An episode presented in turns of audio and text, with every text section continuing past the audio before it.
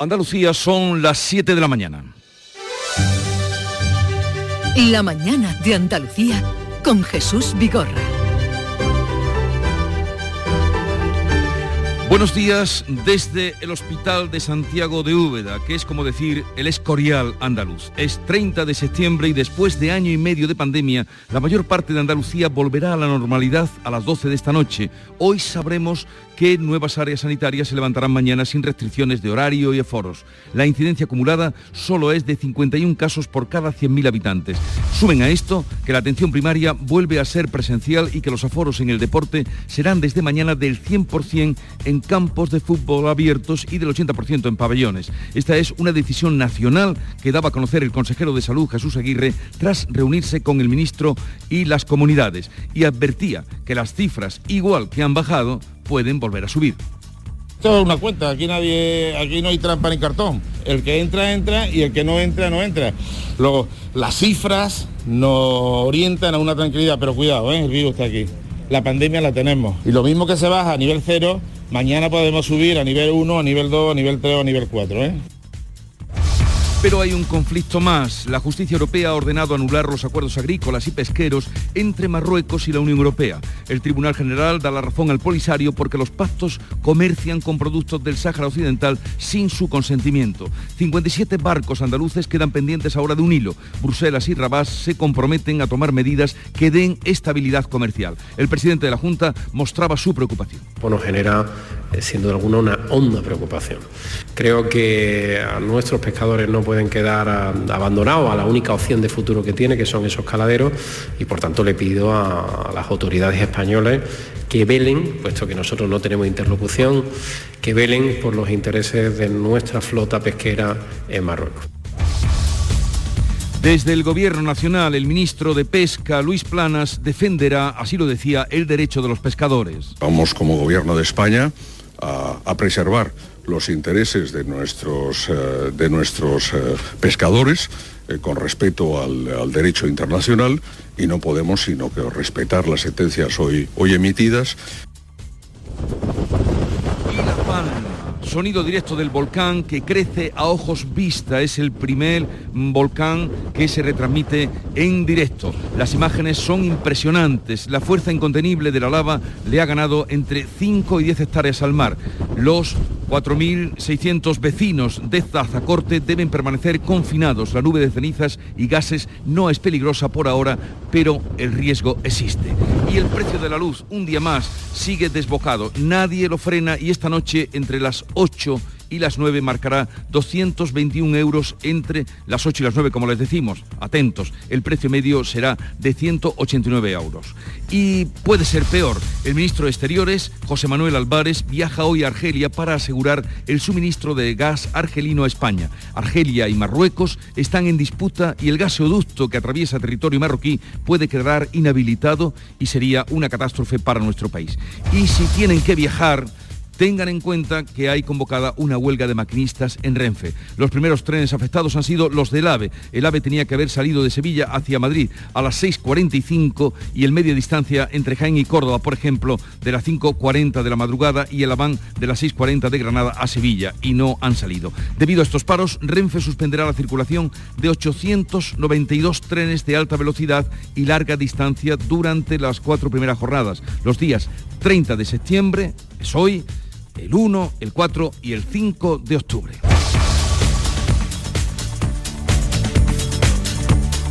Y ahora sepamos del tiempo. Septiembre se despide con tiempo apacible y soleado en general, salvo intervalos de nubes bajas en la vertiente mediterránea en estas primeras horas del día. Las máximas van a subir en el litoral de Almería, no variarán en el norte de la comunidad y en el resto del territorio bajarán. Vientos variables y de levante en el estrecho y en la costa almeriense con rachas ocasionalmente muy fuertes.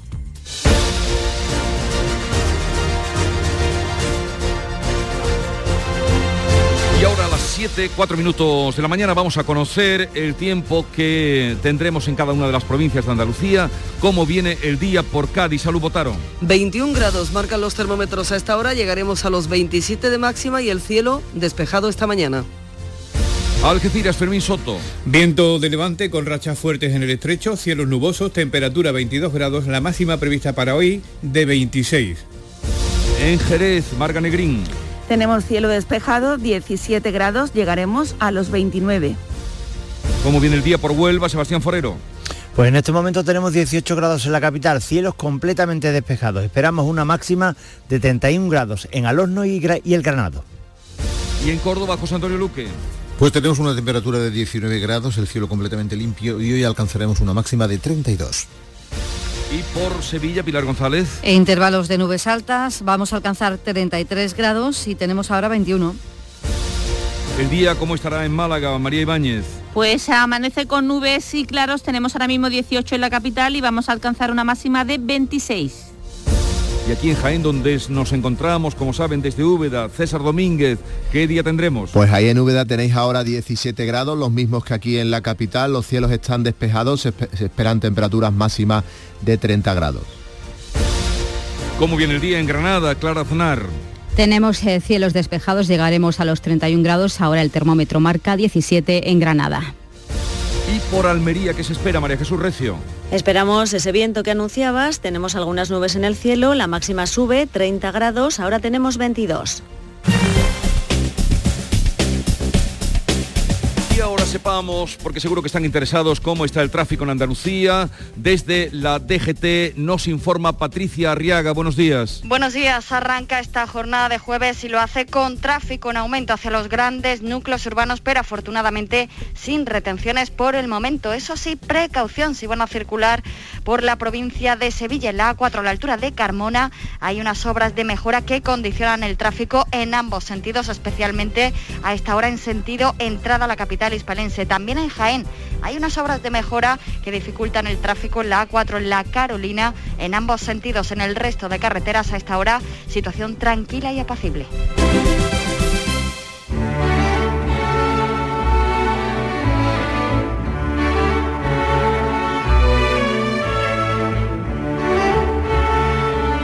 Tempranillo, como tanta gente, como todo el mundo, está sobrecogido por las imágenes que nos llegan del volcán de Palma, el volcán de La Palma retransmitido en directo.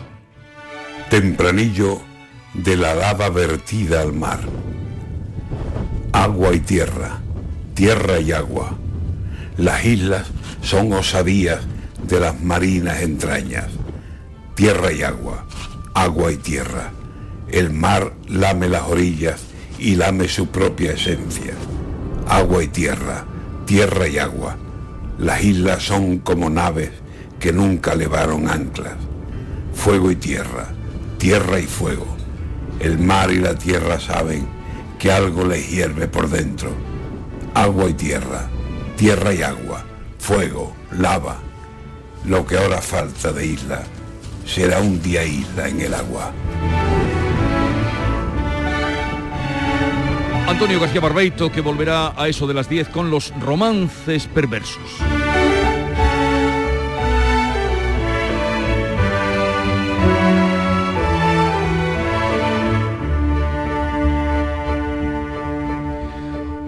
Siete, ocho minutos de la mañana. La vida es como un libro y cada capítulo es una nueva oportunidad de empezar de cero y vivir algo que nunca hubieras imaginado. Sea cual sea tu próximo capítulo, lo importante es que lo hagas realidad. Porque dentro de una vida hay muchas vidas y en Cofidis llevamos 30 años ayudándote a vivirlas todas. Entra en cofidis.es y cuenta con nosotros. Pipas Reyes son las pipas de siempre. Ahora encontrarás tus pipas Reyes más grandes, con más aroma, con más sabor y más duraderas. Tradición e innovación para traerte tus mejores pipas Reyes. Las del paquete rojo, tus pipas de siempre. En cofidis.es puedes solicitar hasta 15.000 euros con un 595 TIN y 611 TAE. 100% online y sin cambiar de banco. Cofidis, cuenta con nosotros. Dicen que el futuro está en nuestras manos, pero también está bajo nuestros pies. La tierra, los árboles, la vida. Cuidar del entorno natural de Andalucía es tarea de todos, porque tu responsabilidad ayuda a evitar incendios, porque nuestro compromiso es velar por tu seguridad. Contra los incendios todos sumamos, todos ganamos. Únete a la Revolución Verde, Junta de Andalucía. La mañana de Andalucía con Jesús Bigorra. Noticias. Vamos a contarles la actualidad de este día de la mañana de Andalucía, programa que hacemos hoy desde Úbeda. Estamos en el Hospital de Santiago. Y vamos con la actualidad. Hoy conoceremos qué distritos sanitarios recuperarán la normalidad en Andalucía. Se reúnen los comités territoriales de salud para determinar qué zonas pasan a nivel cero. Carmen Rodríguez Gazón. Cádiz, Córdoba y Jaén esperan hoy la confirmación por parte de sus respectivos comités territoriales de que pueden pasar a ese nivel cero de riesgo y por tanto recuperar la normalidad previa a la pandemia. Los datos de Almería, en cambio, no dan pie a salir de nivel 1, sí podrían hacerlo varias zonas de las provincias de Sevilla, Granada y Huelva, donde las capitales tienen peor situación. En Málaga solo tienen datos claramente favorables la serranía de Ronda, aunque la capital está muy cerca. En el descenso de nivel influyen no solo la incidencia acumulada 14 días, que tiene que estar por debajo de 50 a 7 días por debajo de 25, también, por ejemplo, que la vacunación esté por encima del 88% y la ocupación hospitalaria sea inferior al 2,5%. En cualquier caso, el consejero de Salud, Jesús Aguirre, advierte de que las cifras igual que han bajado, pueden volver a subir. Las cifras nos orientan a una tranquilidad, pero cuidado, ¿eh? el virus está aquí. La pandemia la tenemos y sobre todo prudencia, muchísima prudencia. ¿eh? Andalucía roza el riesgo bajo de COVID. La comunidad tiene una tasa de incidencia acumulada a 14 días de 51 casos y medio por cada 100.000 habitantes, solo un punto y medio por encima de esa cota 50 que indica que la pandemia está controlada. Y los hosteleros se muestran esperanzados por esta vuelta a la normalidad, aunque reconocen que será difícil recuperar las pérdidas ocasionadas por la pandemia. Beatriz Almeda. El presidente de la Confederación Empresarial de Hostelería de España asegura que a pesar de las pérdidas acumuladas, los profesionales de bares y restaurantes están ilusionados. En declaraciones al Mirador de Andalucía, José Luis Izuel ha recordado con cifras el déficit que persiste que el sector. No, pero no nos olvidemos que seguimos con un descenso en ventas acumulado en torno al 25%, en fin, que vamos a terminar el año probablemente en torno al 20%, eh, y que son cifras eh, acumuladas con las del año pasado pues muy dolorosas, ¿no? O sea que, que, que bueno, nos queda yo creo que un poco unos ciertos meses de desierto, que tenemos, seguimos teniendo problemas, en Madrid, su presidenta ha anunciado el fin de las restricciones a partir del próximo lunes. Y el Consejo Interterritorial de Salud ha aprobado el fin de las restricciones en los estadios, tal y como había propuesto Andalucía. Bea Galeano. Desde hoy pueden tener una ocupación del 100%, mientras que los pabellones cerrados el aforo será del 80%. Pese a la ampliación de aforos, el Ministerio de Salud ha insistido en la necesidad de mantener las medidas no farmacológicas. De esa forma, la mascarilla sigue siendo obligatoria, así como la prohibición de fumar, comer o beber durante los partidos, a excepción del consumo de agua. Escuchamos a la ministra de Sanidad. El acuerdo es, por unanimidad del Consejo, hasta el 100% en exteriores y hasta el 80% en interior, con todas las medidas no farmacológicas, obligatoriedad de mascarilla, no fumar, no comer y no beber. Pero continúan en Sevilla los contagios en residencias de mayores. Ya se han registrado dos nuevos brotes. Sí, uno en el centro Beato Juan Grande con 24 residentes positivos y otro en hábitat geriátrico de Sevilla Capital con 10 ancianos y dos empleados contagiados. Los otros dos brotes que continuaban activos en residencias de la provincia de Sevilla han sido ya superados. Son los de Domusby Santa Justa, donde hubo dos fallecidos, y San Nicolás de Cantillana, donde han llegado a ser 86 los contagios con una persona fallecida. Y mañana viernes va a volver la presencialidad a los centros de salud de Andalucía. La atención primaria centrará la reunión de hoy en Canarias del Consejo Interterritorial de Salud. De nuevo se reúnen gobierno y comunidades con un, con un único punto del día. Debate sobre la situación de la atención primaria. La pandemia ha causado dos grandes problemas en los centros de salud. Por una parte, el colapso asistencial, porque se han multiplicado las consultas y por otra la atención telefónica que no siempre es capaz de resolver un problema de salud. Los profesionales piden más presupuesto, recursos y medios. La atención primaria centraba el debate ayer en el Parlamento, en el Pleno del Parlamento andaluz. El PSOE acusaba al consejero de salud de privatizar la sanidad. Lo hacía la portavoz socialista Ángeles Ferri. Porque cuando la Junta cierra las puertas del centro de salud, cuando prioriza las citas telefónicas, cuando fija las citas presenciales para dentro de dos semanas, cuando todo esto ocurre, cuando la sanidad pública no responde, la Junta de Andalucía, el Partido Popular, está haciendo una invitación envenenada para que la gente se vaya a la consulta privada. El consejero se defendía asegurando que se han incrementado las contrataciones y que se garantiza desde mañana la presencialidad total en los centros de salud. Usted podrá decir las milongas que quiera desde el punto de vista político. Lo único que pido es que se prepare, que se prepare las intervenciones y no empiece de lo, a, hablar de oídas. Comprendo que es muy difícil tocar todos los palos cuando está en un cargo de responsabilidad como el suyo. Veremos mañana qué pasa cuando vuelva la presencialidad. Y también a partir de mañana se pueden solicitar ya las ayudas estatales a la solvencia de empresas y autónomos. Los requisitos son ahora más flexibles y cubren, por ejemplo, los costes fijos ya pagados y las pérdidas generadas del 1 de marzo de 2020 al 30 de septiembre de 2021. La consejera de Empleo, Rocío Blanco, ha explicado en la mañana de Andalucía que tras la rectificación del Gobierno podrán beneficiarse todos los autónomos y que la Junta ha simplificado los procedimientos para facilitar de esta forma la tramitación y que las deudas estén pagadas antes del 31 de diciembre. Rocío Blanco. En una primera fase que le hemos llamado asistencia previa, en la que simplemente tienen que aportar, facilitarnos nuestros datos y autorizarnos a recabar su información tributaria de la agencia tributaria, valga la redundancia, y una segunda fase de solicitud que incluyen la relación de las deudas y la factura escaneada, o sea, digitalizada, más una declaración responsable. No hay que aportar ninguna otra documentación adicional. Y ahora vamos un día más a hablar de ese volcán que se retransmite en directo. La lava del volcán de La Palma ha comenzado a ganarle terreno al mar hasta formar un delta de unos 500 metros de ancho. De momento el viento mantiene alejada de la costa la columna de vapor de agua y de gases posiblemente tóxico generada por el contacto entre el magma y el océano. También el viento está despejando la isla de cenizas, por lo que este miércoles ha podido aterrizar un vuelo en el aeropuerto de La Palma tras varios días sin actividad. Así lo ha destacado María José Blanco, la directora del Instituto Geográfico Nacional en Canarias. Debido al giro del viento durante las próximas horas, las cenizas finas podrían alcanzar la isla del Hierro en la tarde y noche de hoy. Esta disposición del viento al final del periodo supondría un, menor impacto de la a la operatividad de los aeropuertos y del espacio aéreo canario. Y ese sonido, Jesús, que escuchamos, ese sonido en directo que nos llega desde la isla de La Palma, el sonido del volcán, de la, erupción y también del viento, del fuerte viento que sopla a esta hora de la mañana. Y sin duda, además de esta preocupación por el volcán, la evolución, una de las noticias más destacadas y también preocupantes de las últimas horas es la decisión del Tribunal General de la Unión Europea que ha anulado los acuerdos pesqueros y agrícolas entre la Unión Europea y Marruecos por incluir en su aplicación productos del Sáhara Occidental.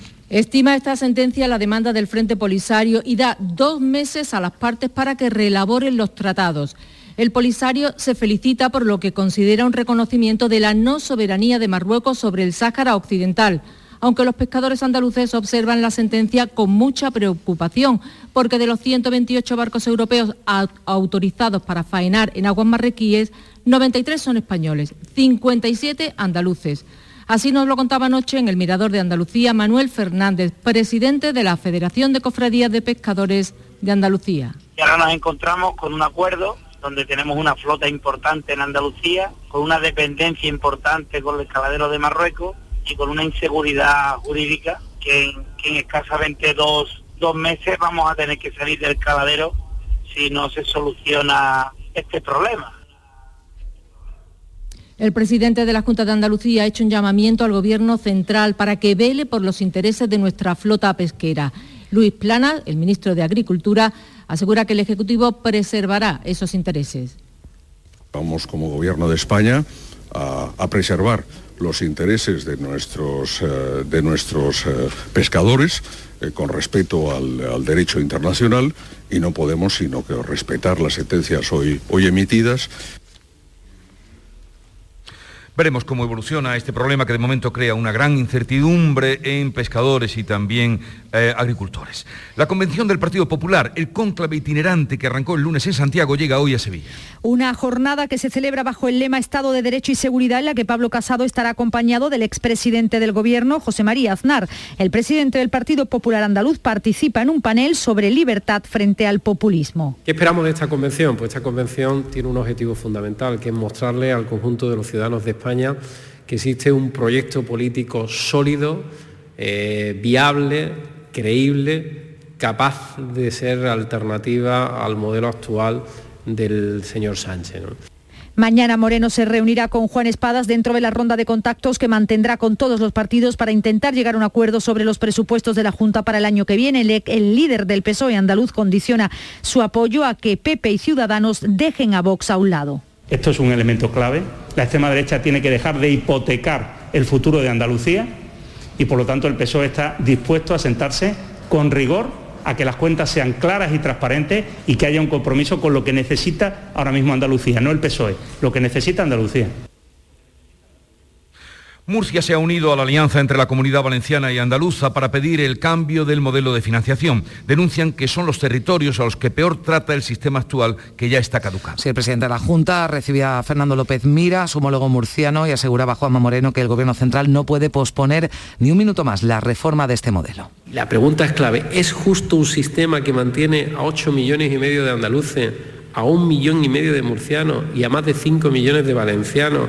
Con una menor financiación que la media. Es justo que durante más de una década, digamos, sigamos sufriendo eso. Ciudadanos que además en el reparto de recursos y con las mismas competencias reciben menos financiación que la media. El presidente murciano que ha suscrito la declaración institucional que ya firmó el presidente valenciano para pedir una compensación, un fondo transitorio que reajuste el sistema. Y los viajeros del tren están muy pendientes hoy de la huelga prevista en Renfe, se lo recordamos en toda España y convocada por el Sindicato de Maquinistas Ferroviarios, SEMAF, en dos tramos comprendidos entre el 30 de septiembre y el 5 de octubre, si es que si tienen que viajar hoy o en los próximos días tengan presente esta situación. En Canal Sur Radio, por tu salud, responde siempre a tus dudas. Hoy hablamos del centro mecánico de nuestro cuerpo, del motor de nuestro organismo, del corazón.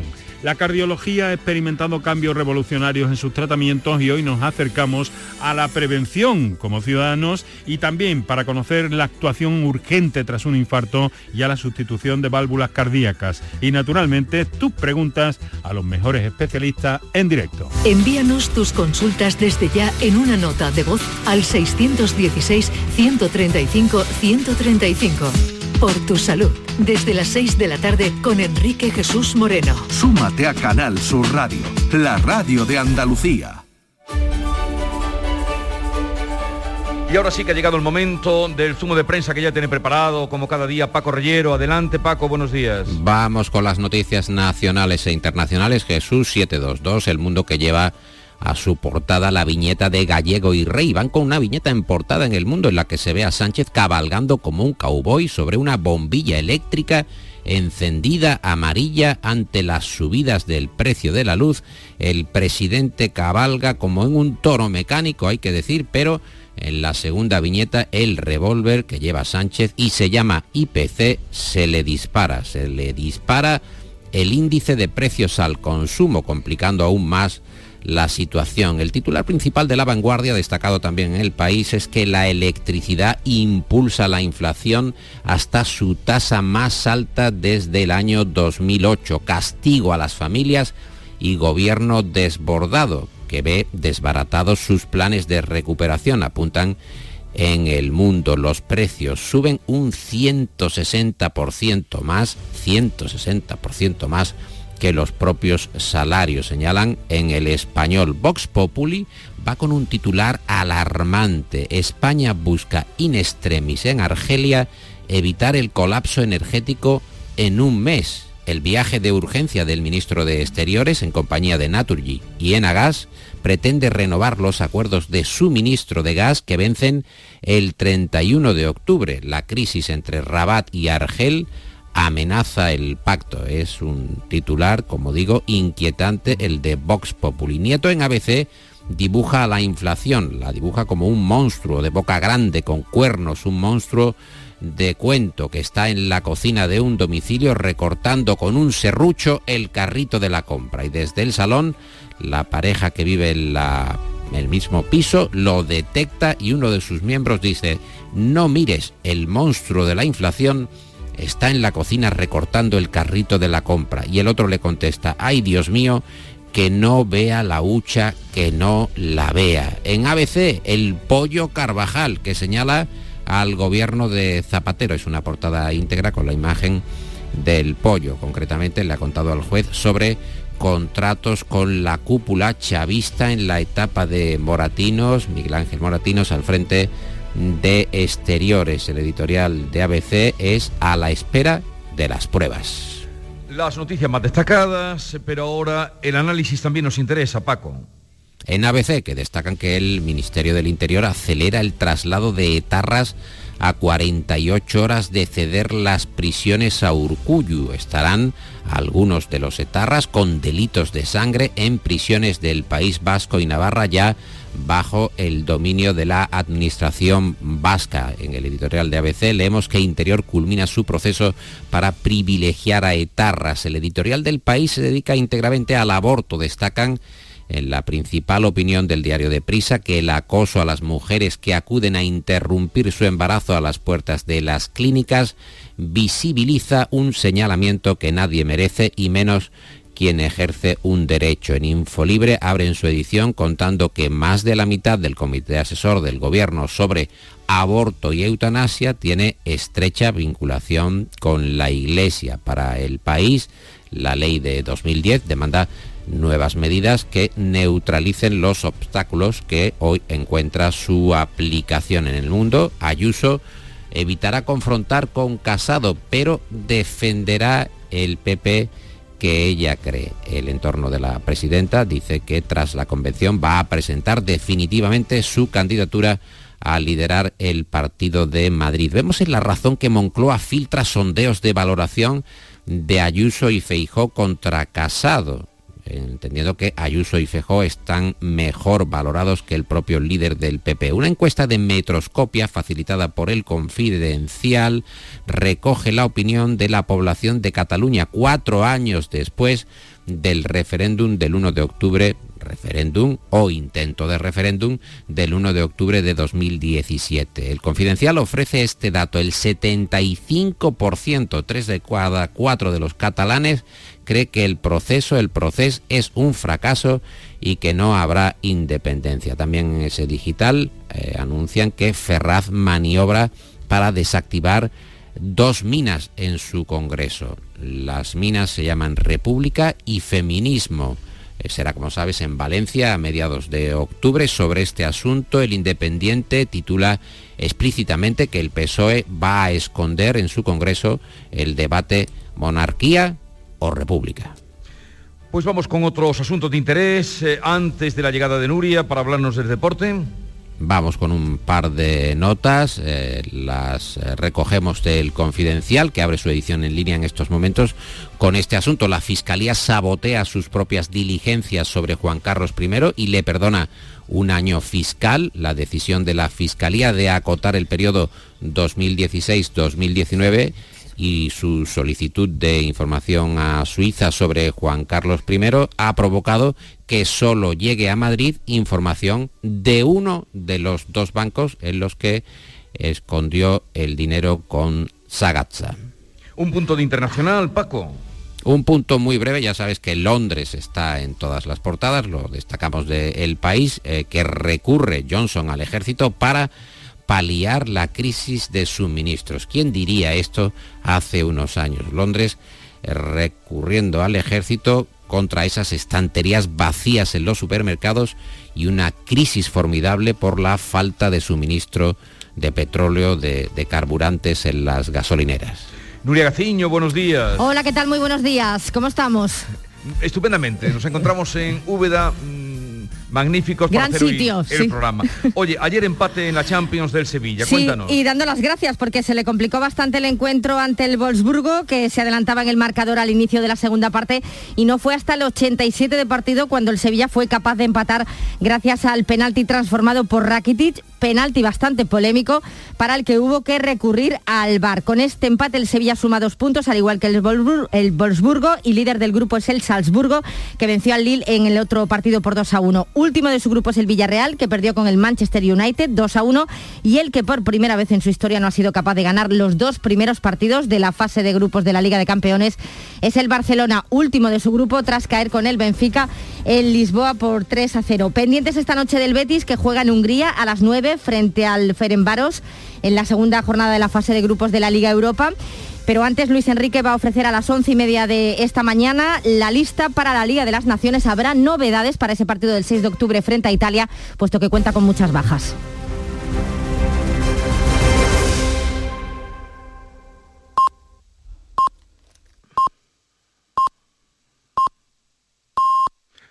Andalucía son las siete y media de la mañana. En Canal Sur Radio, La mañana de Andalucía con Jesús Vigorra. Repasamos ahora los titulares más destacados que resumen la actualidad de este día con Beatriz Almeda. El sector pesquero y agrícola andaluz pendiente de las consecuencias que pueda traer la anulación de los acuerdos con Marruecos. El Tribunal de Justicia Europeo ha anulado los tratados por incluir en su aplicación productos del Sáhara Occidental se ven afectados 57 barcos andaluces que faenan en el caladero marroquí, aunque desde las organizaciones agrarias se celebra porque puede suponer un freno a la expansión agroindustrial marroquí. Media Andalucía pendiente de la confirmación de que pasan a nivel cero de la pandemia para recuperar así la normalidad. Los distritos sanitarios de Cádiz, Córdoba y Jaén son los mejores situados. Los datos de Almería, en cambio, no dan pie a salir del nivel 1. Sí lo podrían hacer varias zonas de las provincias de Sevilla, Granada y Huelva.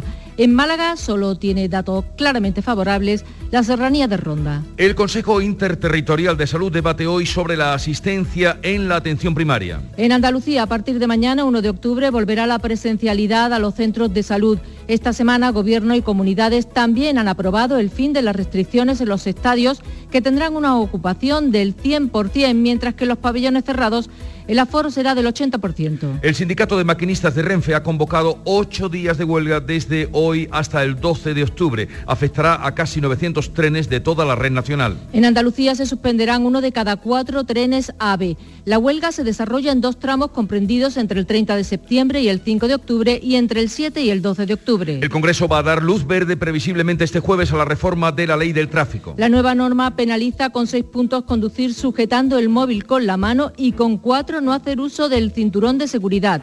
Además, establece la obligatoriedad del casco para los patinetes eléctricos. La Convención Nacional del Partido Popular, que se está recorriendo y celebrando en varias ciudades españolas, se traslada hoy a Sevilla. En la capital andaluza, bajo el título Estado de Derecho y Seguridad, se producirán intervenciones del expresidente del Gobierno, José María Aznar, del presidente del partido, Pablo Casado, y del presidente de la Junta de Andalucía y del PP andaluz, Juanma Moreno. El Parlamento rechaza el nombramiento de Ricardo Vicente Puyol como director de la futura Oficina Andaluza contra el Fraude y la Corrupción. La votación no ha obtenido la mayoría necesaria de tres quintos y pese a que había recibido el visto bueno de todos los partidos en la comisión de seguimiento.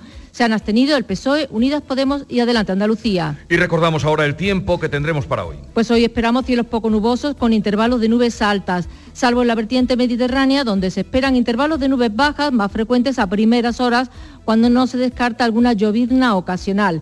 Las temperaturas mínimas suben y las máximas bajan, salvo en el litoral almeriense, donde van a ascender. Viento de levante en el estrecho y en el litoral almeriense con rachas ocasionalmente muy fuertes. 7.33 minutos de la mañana. En un momento vamos a las claves económicas del día que nos ofrece Paco Vocero. Hemos salido a la calle a preguntar a los vehículos qué opinan. ¿Al tuyo le gusta el seguro de auto de Cajamar? Y a ti seguro que también. Sobre todo su precio. Solicita presupuesto en tu oficina de Cajamar y llévate un parasol. Promoción válida hasta el 31 de diciembre. Consulta información y bases en cajamar.es barra seguros. Cajamar. Distintos desde siempre. Las claves económicas con Paco Bocero. Paco, buenos días. Hola, buenos días Jesús. A ver, ¿qué claves tenemos para hoy? Pues mira, hoy vamos a tener varios puntos de atención, un par de indicadores, unas declaraciones que encierran mensajes y unos datos sobre digitalización muy elocuentes. Vamos a comenzar con los indicadores. El primero, las ventas minoristas que va a publicar el INE. Ya sabes que la cita con estadística a las 9 de la mañana se ha convertido ya en un clásico en estas claves. Sí, sí, de luego las últimas semanas estamos siempre pendientes del INE y de las 9 de la mañana. ¿Y alguna novedad que pudiera traer este indicador hoy? Pues mira, si nos fijamos en las pistas previas que ha dado el monitor de consumo de CaixaBank Research, los últimos datos de consumo doméstico referente al promedio del mes de agosto muestran un rebote mm, respecto a los de julio. Este rebote en el ámbito del consumo presencial con tarjetas se dieron de forma más destacable en los sectores de ocio, restauración y turismo. Según el monitor, una buena parte de los datos de agosto se explicaría por la sustitución de gasto en el extranjero por gasto interior o el turismo anterior, o simplemente gasto corriente en los casos de quienes no se han tenido de vacaciones. De cualquier forma, y según los datos previos del INE, las ventas de julio fueron muy similares a las de junio y tendremos que esperar una hora y media para saber si agosto ha sido realmente mejor. Estaremos pendientes. ¿Y el otro indicador del que nos hablabas, Paco? El paro europeo. Eurostat va a publicar a la 11 la tasa de desempleo de agosto de la eurozona y lo hace en un contexto, pues ya como lo conocemos, marcado por la progresiva recuperación de la actividad económica en los sectores más afectados por la pandemia ante la moderación de las medidas de restricción de la movilidad. No obstante, el impacto negativo de la escasez de componentes podría influir sobre la creación de empleo en el sector industrial, un asunto de primer orden. Así que el consenso de analistas ha previsto que el paro de la eurozona se mantenga estable en agosto en un 7,6% de la población activa, al igual que en el mes anterior, un dato eh, por cierto, casi ya de prepandemia. ¿eh? Oye, ¿y las declaraciones a las que hacías alusión? Sí, mira, las del comisario europeo de presupuesto, el austriaco Johann que en una entrevista ayer en el país volvía a recordar que el fondo de recuperación no es una mutualización permanente de la deuda. Es decir, que es dinero de carácter extraordinario por una situación extraordinaria, aunque hayan emitido bonos a 30 años, y que las reformas son una condición indispensable, literalmente, indispensable para acceder a ellos, es decir, a los 70.000 millones que nos corresponden. Y por supuesto que deben invertirse de forma inteligente, también lo dijo, para aumentar la competitividad, empezando como del ámbito digital y ahí tenemos los datos sobre digitalización en España. Oye, ¿y, cuáles son esos datos? Pues mira, en relación a estos son, según el ranking del Centro de Competitividad Digital que elabora el IMD, nos encontramos a la mitad de la tabla de 64 países analizados en competencias digitales y a la cola en el grupo europeo. Con razón, uno de los de nuestra agenda económica es y debe ser la digitalización, claro. Pues nada, Paco, quedamos pendientes, como tú nos adviertes, de las 9 de la mañana y, ya veremos qué, qué, sorpresa nos van dando. Esperemos que sea positiva. un abrazo. Buen Venga, un abrazo. Igualmente.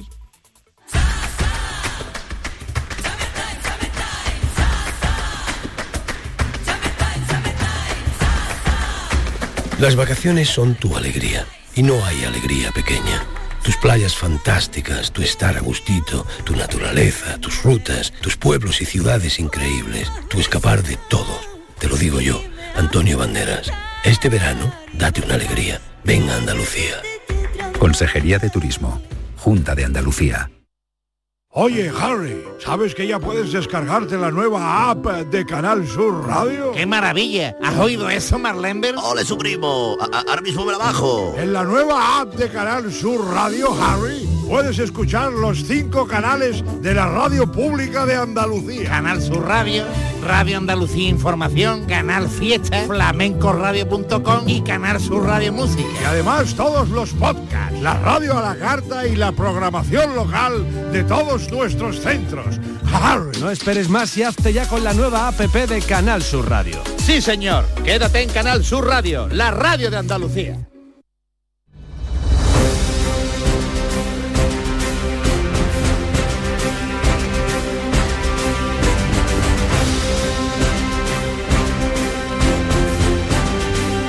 Haciendo la mañana de Andalucía desde Úbeda, desde la sacristía, sitio sobrecogedor en el Hospital de Santiago de Úbeda, que viene a ser es el edificio, primer edificio civil que realizó Andrés de Vandelvira y que mm, le llaman el Escorial, y no sin razón el Escorial andaluz. Vamos ahora a la ronda de eh, Andalucía para completar las noticias que les venimos contando.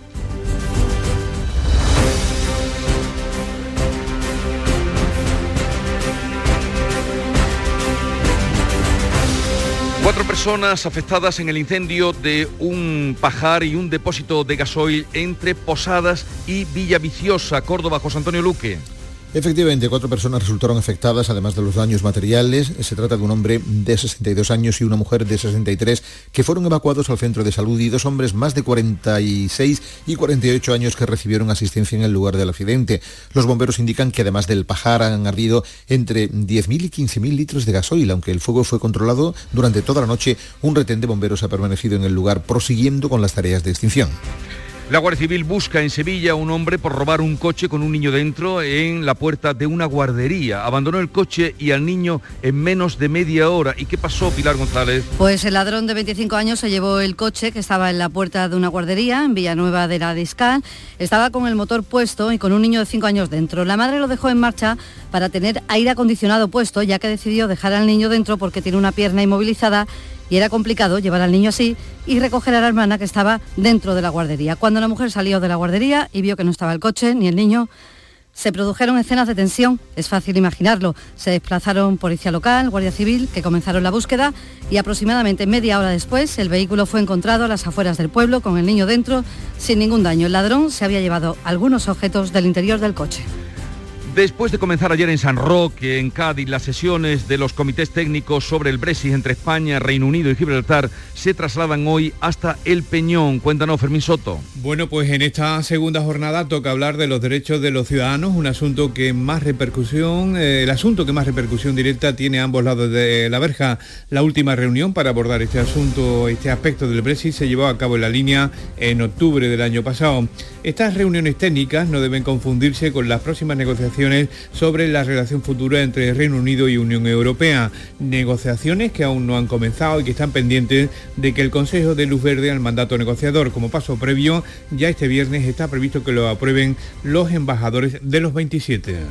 Y en Almería se investiga la muerte de un hombre ahogado en la piscina de un hotel, un hotel que estaba en, en Roquetas de Mar, María Jesús Recio. Varios clientes del hotel situado en la avenida Playa Serena sacaron al hombre de la piscina con síntomas de ahogamiento y llamaron al 112. Fue asistido en un primer momento por los socorristas del establecimiento que le practicaron maniobras de resucitación cardiopulmonar. Los servicios médicos de emergencias movilizaron una UBI móvil, pero a pesar de sus esfuerzos en colaboración con los socorristas, solo pudieron confirmar su fallecimiento. Acudió también la policía local y la Guardia Civil.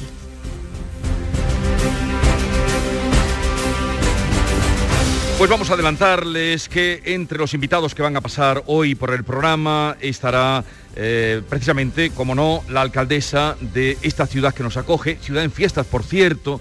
Ayer celebraba el Día de su patrón, sigue eh, la feria en los próximos días y la alcaldesa de Úbeda, Antonio Olivares, estará con nosotros a partir de las nueve y media de la mañana. Antes nos visitará en este lugar donde estamos haciendo el programa, el Hospital de Santiago, Francisco Reyes, que es el presidente de la Diputación de Jaén por cierto que anoche, eh, en una noche espléndida que hacía y en la famosa y hermosa plaza, en la Plaza Vázquez de Molina se entregaban los premios de turismo, Turismo Paraíso Interior. Hoy hablaremos con muchos de los premiados que recogieron ayer el galardón, el galardón como el dramaturgo mm, Alberto Conejero, Premio Nacional de Dramaturgia. También estará con nosotros Lola Guerrero, responsable de la empresa Astro Andalus y algunos otros que van a pasar por aquí a lo largo de la mañana. Y a partir de las 11 es el tiempo, como cada jueves, de los misterios de Javier Pérez Campos. Y hoy precisamente hará un recorrido por los misterios de esta zona de Úbeda, que no son pocos los que se referencian en la literatura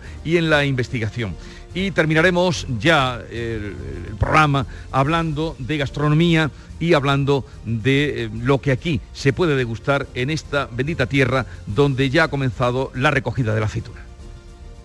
El resumen de la jornada con la última hora del deporte, la economía y el análisis lo tienes en el Mirador de Andalucía. De lunes a viernes desde las 7 de la tarde con Natalia Barnés. Quédate en Canal Sur Radio, la radio de Andalucía.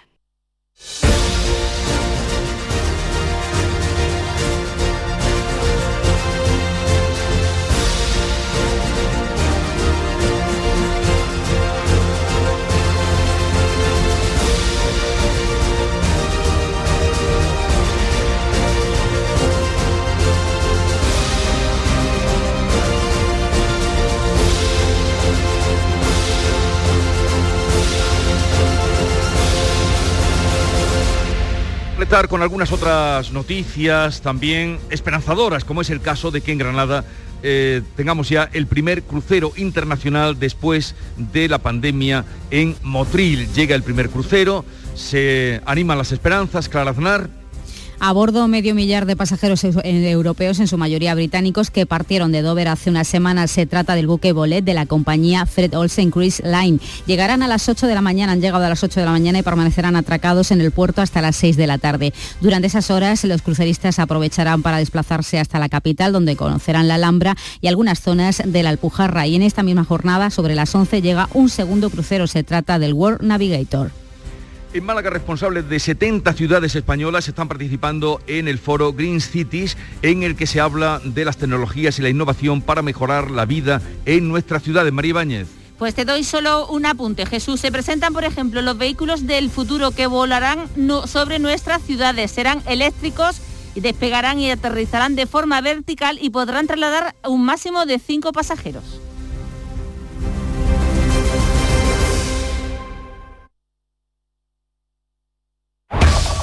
En la mañana de Andalucía de Canal Sur Radio, las noticias de Sevilla. Con Pilar González. Hola, buenos días. Dos nuevos brotes en residencias de mayores indican que hay que mantener la guardia, aunque mañana toda la provincia, excepto la capital, va a recuperar la normalidad. Hoy tenemos intervalos de nubes alta, viento del sureste, la Sierra Sur, variable flojo en el resto. La máxima prevista es de 33 grados en Écija y en Lebrija, 32 en Morón y en Sevilla. A esta hora tenemos 21 grados en la capital. Ignacio Automoción, tu centro multimarcas en Utrera te ofrece la información del tráfico. Hay retenciones en la entrada Sevilla por la A49 de 6 kilómetros, uno en su continuidad por el puente del patrocinio, cuatro en la subida al centenario en sentido Cádiz, uno en la autovía de Coria y otro en la de Mairena, dos en el nudo de la Gota de Leche, sentido Ronda Urbana Norte, donde el tráfico es intenso en ambos sentidos. En el interior de la ciudad, tráfico intenso también en la entrada por el Alamillo, Avenida Juan Pablo II, Avenida de Andalucía y en Torneo, sentido Barqueta. Te lo podemos decir en un perfecto castellano. Ignacio Automoción tiene coches de 4 a 5 años a partir de 6.000 euros. O en andaluz. Que yo te he enterado que Ignacio Automoción tiene coches de 4 a 5 años a partir de 6.000 euros. Te lo podemos decir de muchas maneras, porque las cosas buenas se entienden perfectamente. Recuerda, www.ignacioautomoción.com. Ignacio Automoción tiene la solución. En Canal Sur Radio, las noticias de Sevilla. Dos residencias sevillanas sufren nuevos brotes de coronavirus después de que en esta quinta ola hayan fallecido en seis geriátricos de nuestra provincia 39 ancianos. Esta vez hay 24 positivos en la residencia Beato Juan Grande, donde la semana pasada se inoculó la tercera dosis, y en hábitat geriátrico hay 12 casos. Dos brotes que se dan en la capital y que llegan justo cuando toda la provincia va a recuperar la normalidad a partir de mañana, excepto la ciudad, si la incidencia de ahora se mantiene a lo largo de este día. El Aljarafe es el último distrito que ha conseguido bajar su tasa, está en 48 casos por 100.000 habitantes. Son en total 107 pueblos donde se acaban las restricciones, aunque seguirá siendo aconsejable el uso de la mascarilla en lugares cerrados. El presidente de la Diputación, Fernando Rodríguez Villalobo, pide cautela. ¿Esto significa que nos tenemos que relajar totalmente? No. Nosotros desde el ámbito local somos muy estrictos. No verás un ayuntamiento que ponga en marcha una feria o una concentración o una actividad deportiva que relaje las normas. En Isla Mayor, dentro del Aljarafe, está la incidencia más alta de toda la provincia, 429 casos por 100.000 habitantes. Su alcalde, Juan Molero, lo achaca a los positivos entre escolares. Pues la verdad que los números para un municipio de 100.000 habitantes con 20, 25 personas, al llegar a 30 pues se, se, dispara, pero todo, casi todos, la mayoría a través de, de, críos en edad escolar. Todos controlados, incidir en el tema de la, de la vacunación a, lo, a los menores. La capital se queda fuera, permanecerá como hasta ahora en el nivel 1. Ha bajado su tasa, pero sigue por encima de los 50. Está en 75,9 casos por 100.000. La media en la provincia es de casi 55 casos. En las últimas horas se han registrado 75 contagios y dos fallecidos. En toda la provincia, excepto en la capital, acaban las restricciones en la hostelería, fin de horario y se permite el consumo en barra y el baile en la pista. El presidente de la Asociación de Hosteleros, Antonio Luque, lamenta que la capital tenga que esperar sobre todo por el ocio nocturno, que ya dice que está al límite, y además va a pedir que los veladores que se han ampliado en esta pandemia se queden como hasta ahora. Que aunque ahora mismo veamos toda la clientela, toda la clientela, veamos Sevilla llena un fin de semana, eh, todos tenemos muchas deudas que pagar, muchos ricos, muchos préstamos que hemos pedido, y, nosotros vamos a solicitar que hasta que no haya una normalidad una recuperación, porque sigan ayudándonos los ayuntamientos Los estadios del Sevilla y Betis podrán tener a partir del viernes el 100% de su aforo, sin embargo, ninguno de los dos equipos juega en casa hasta el 24 y el 25 de octubre. Se sigue prohibiendo comer, beber y fumar. Al subdelegado del Gobierno en Sevilla, Carlos Tocano, le parece una postura acertada. Los estadios de fútbol son espacios abiertos son espacios muy ventilados y yo creo que si hay alguno que debe de ir de ariete de la búsqueda de esa normalidad y de permitir que se pueda estar son los estadios de fútbol, por lo cual yo estoy totalmente de acuerdo con la decisión. El equipo de baloncesto COSUR Betis jugará en su estadio el 10 de octubre, será con el 80% de su aforo al ser un espacio cerrado. Y la Plaza de Toros de la Maestranza va a mantener el aforo al 60%, lo ha decidido la empresa Pajés, a pesar de que la Junta permite a partir de mañana el aforo completo. Ese día, mañana, torean Morante de la Puebla, Juan Ortega y Roca Rey. Y aún en materia de salud, el Sindicato Médico de Sevilla ha denunciado que no se cubren bajas jubilaciones o vacaciones en los equipos móviles de urgencia de la capital. Por ello dice el presidente del Colegio de Médicos, Rafael Ojeda, que hay jornadas semanales de más de 60 horas y grandes demoras en la asistencia. Y bueno, esto lo que provoca sobre todo es una mala una mala atención a la población porque la, demora para atender una urgencia pues pues aumenta y el paciente que tiene un problema urgente, que necesita una, un equipo que, vaya a su domicilio a atenderlo, pues tiene que esperar muchas veces periodos de tiempo que, que no son los que están previstos. ¿no? 7 y 50 minutos. Lunes 4 de octubre, 10 de la noche. El llamador regresa en Canal Sur Radio. ¿Eres de los que se desesperan cuando no carga un vídeo en YouTube? Vente a Unicable y combina nuestros servicios de fibra, móvil y televisión como quieras. En Unicable encontrarás tarifas de otro planeta. Estamos en La Rinconada, Umbrete, Cantillana, Santiponce, La Puebla del Río, San José de la Rinconada, Espartinas y Alora, en Málaga. Encuéntranos en unicableandalucía.com. Recuerda, tu operador local es Unicable. Las noticias de Sevilla. Canal Sur Radio. La Guardia Civil busca a un joven de 25 años que ha robado un coche con un niño de 5 años dentro. Abandonó el vehículo al poco tiempo y el niño está bien. El robo se produjo a las puertas de una guardería en Villanueva de la Discal. La madre había bajado un instante para recoger a la niña pequeña y en ese momento le quitaron el coche que estaba en marcha porque la mujer lo dejó con el aire acondicionado puesto, ya que el niño estaba dentro con una pierna inmovilizada y era complicado desplazarse con el niño para recoger a la hermana. La, aproximadamente media hora después, el vehículo fue encontrado a las afueras del pueblo con el niño dentro sin ningún daño y el ladrón solo se había llevado algunos objetos del interior del coche. Y atención porque hay huelga en Renfe convocada por el sindicato de maquinistas. El primer tren afectado ha sido el AVE que tenía que haber salido de Sevilla hacia Madrid a las 7 menos cuarto de esta mañana. Ha sido cancelado. También se ha cancelado el AVAN que tenía que haber salido a esa hora desde Granada con destino a Sevilla.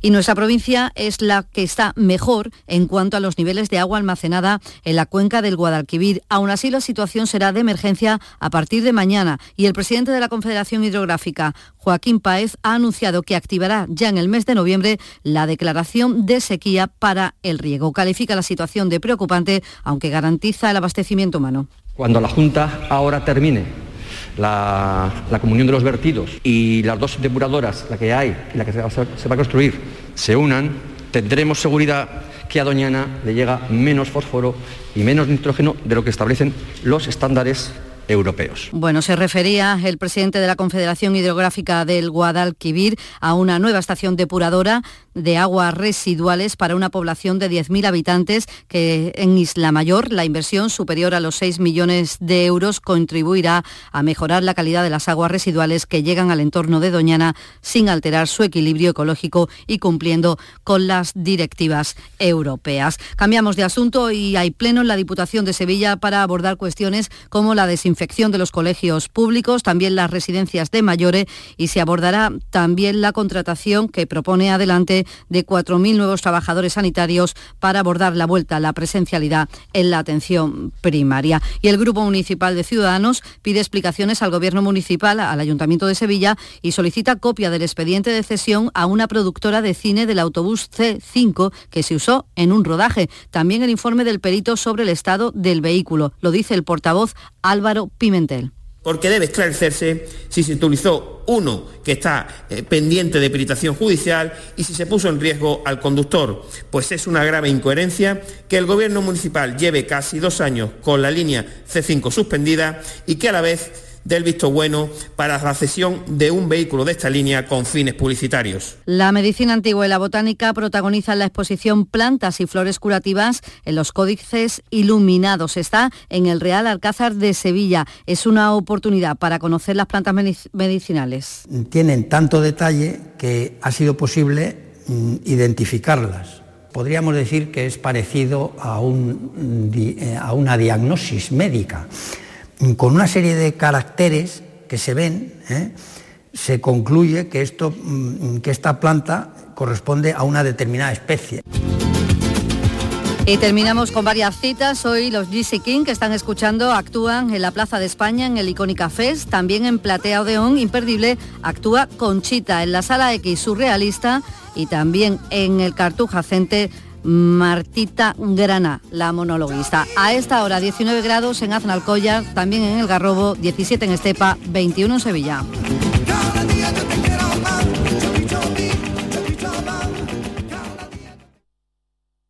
Escuchas La mañana de Andalucía con Jesús Vigorra, Canal Sur Radio. Aquadeus, el agua mineral natural de Sierra Nevada, patrocinador de la Federación Andaluza de Triatlón, les ofrece la información deportiva. 8 menos 5 llega el deporte, Nuria Gaciño, ¿qué tal? Muy buenos días. Buenos días. Bueno, pues se quedó en un empate el Sevilla de nuevo en su segunda cita con la Champions. Eh, y no ha estado mal el empate, aunque pueda saber a poco. Al Sevilla se le complicó bastante el encuentro ante el Wolfsburgo, que se adelantaba en el marcador al inicio de la segunda parte y no fue hasta el minuto 87 de partido cuando el Sevilla fue capaz de empatar gracias al penalti transformado por Rakitic penalti bastante polémico para el que hubo que recurrir al VAR. El hecho de que al final fuese señalado generó la protesta de la grada que la tomó con el autor del penalti, con Rakitic, que atendía a los medios nada más terminar el partido y que tuvo que aguantar no solo la ira del respetable, sino también que le tiraran algún que otro vaso de plástico, pero el croata como si no fuera con mm. él. No, bueno, primero de todo decir que no pasa nada, esas son emociones que como en el campo, también en la grada, y no hay problema ninguno. Eh, después, bueno, el partido se nos complica un poquito eh, por nuestros errores, tenemos que tener un poquito más de tranquilidad, más de confianza en decir, eh, coger pausa, coger el, tiempo necesario para atacar con buenas condiciones, ¿no? Eso es lo que nos faltaba un poquito. Seguir adelante, seguir trabajando y confío muchísimo en este equipo y vamos a ir mejorando seguramente. Pues más vale que el Sevilla vaya ganando en confianza y en marcar las ocasiones que genera, porque una vez más el mejor del Sevilla fue el guardameta Bono. Lo peor, la lesión de Acuña, que tuvo que abandonar el terreno de juego en el descanso. Lo más seguro es que se pierda el choque liguero del domingo ante el Granada en Los Cármenes. Con este empate en Champions, el Sevilla suma dos puntos, al igual que el Wolfsburgo. Y líder del grupo es el Salzburgo, que venció al Lille en el otro partido por 2 a 1. Bueno, pues eso es lo que ocurría en Champions. Hoy Europa League con esa jornada también, el partido visita que hace el Betis en Budapest al Fenerbahce, a ver si sigue también, en este caso, la buena racha ¿no? del equipo verde y blanco. La intención es sumar una nueva victoria en esta segunda jornada de la fase de grupos de la Liga Europa. A la baja de Canales se ha unido la de William Carballo con un golpe en la rodilla. Al parecer pues será arriesgado forzar esta noche, así que Pellegrini ha preferido darle descanso. Pellegrini que es consciente de que sumar los tres puntos esta noche sería dar un paso de gigante, pero advierte de que esto solo acaba de empezar. Bueno, por supuesto que sería muy importante, pero ningún caso definitiva. Este es un grupo de, cuatro equipos, hay que intentar sumar la mayor cantidad de puntos, pero como digo, el ganano no quiere decir que estamos clasificados, hay que intentar buscarlo partido tras partido. Bueno, estamos muy contentos con la dinámica que está el, equipo, el equipo está jugando bien con rendimientos individuales muy altos, pero creo que el peor error que podríamos cometer es pensar que con esa dinámica vamos a ganar el partido siguiente. Pellegrini que advierta, pero bueno, a ver si esa buena dinámica la puede seguir manteniendo el Betis esta noche. Bueno, pues esperemos que podamos hablar de una nueva victoria del equipo verde y blanco y volvemos a la Champions porque hablábamos de ese empate del Sevilla-Nuria, pero eh, bueno, no solo pinchó el otro día que lo contábamos el Real Madrid, también pinchazo del Barça. Y además eh, de los gordos, porque es la primera vez en su historia que no es capaz de ganar los dos primeros partidos de la, de la fase de grupos de la Champions. Es además último de su grupo tras caer anoche frente al Benfica Lisboa por 3 a 0. Cumen asume la culpa, pero con matices. Esto le preguntaba un compañero en la sala de prensa. El otro día en, el discurso que hizo en la sala de prensa eh, decía que en la Champions no hay que esperar milagros porque este equipo está, está en construcción. Lo que ha pasado hoy aquí en Lisboa ¿Es porque este equipo no da para más o Ronald Koeman asume algún error quizás en el planteamiento del partido? Bueno, al final el, el culpable es el entrenador, pero yo creo que durante muchas fases de partido hemos el planteamiento ha sido muy bien, porque fuimos superiores a ellos. Bueno, la culpa es del entrenador, pero nosotros eh, tampoco lo hemos hecho mal y al final, pues el que no marca, pues lógicamente es el que pierde el partido. Vaya como está Europa con los equipos españoles, Nuria. Un drama y el Barça se enfrenta el sábado al Atlético de Madrid. Eh, vamos a ver qué sucede en ese partido. Y por cierto, que ya con este aforo al 100%, tanto en Cádiz como en Granada va a haber lleno absoluto seguramente. Pues eh, sí, se recibe esa noticia con mucha satisfacción entre los clubes. Gracias, Nuria. Hasta aquí el deporte. Aquadeus, ahora más cerca de ti, procedente del manantial Sierra Nevada. Un agua excepcional en sabor, de mineralización débil que nace en tu región. Aquadeus Sierra Nevada es ideal para hidratar a toda la familia. Y no olvides tirar tu botella al contenedor amarillo. Aquadeus, fuente de vida. Ahora también en Andalucía.